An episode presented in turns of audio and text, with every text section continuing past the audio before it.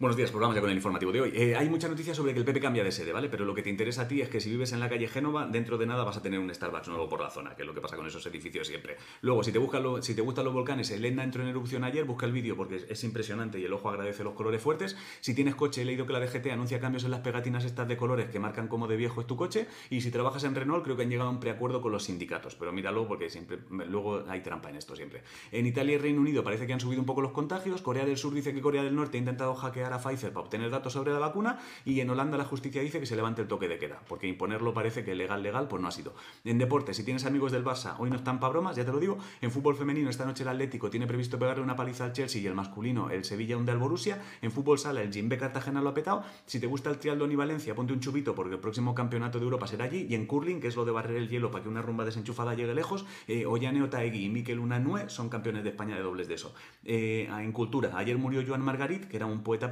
¿vale? El Museo del Prado dice que organizará visitas para personas ciegas o con discapacidad visual. Los planetas sacan tema el viernes. Si te gustan los podcasts y eres fan de Guerra 3, ya está disponible el primer capítulo de la temporada 3.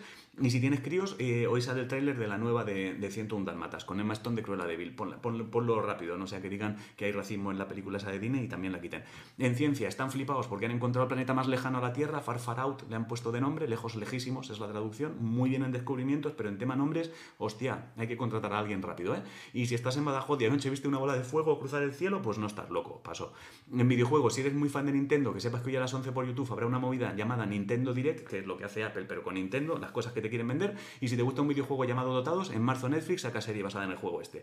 En eSports, Movistar Raiders y Queso palmaron en lo suyo, el Betis no, y el sábado arrancan los clasificatorios para la SML Masters de España de Counter-Strike Global Offensive. Pues ala, suerte a los offensives. El tiempo, no te voy a engañar, donde se está bien es en la cama hoy. El horóscopo dice que hoy se te presentará una oportunidad brutal, pero que te perderás si te quedas en la cama. Hostia, qué conflicto. Hoy es San Alejo, si no sabes qué comer, abre la nevera con los ojos cerrados, mete la mano y lo que saques eso toca comer. La respuesta a la adivinanza de ayer eran los fuegos artificiales, la de hoy es cuatro hermanas gemelas, dan mil vueltas paralelas, giran, giran, siempre danzan, mas nunca jamás se alcanzan, y poco más. Bueno, he leído que si quieres tener un rizo bonito en el pelo, el secreto es la hidratación. Hasta aquí el informativo. Os quiero mucho, haced cosas.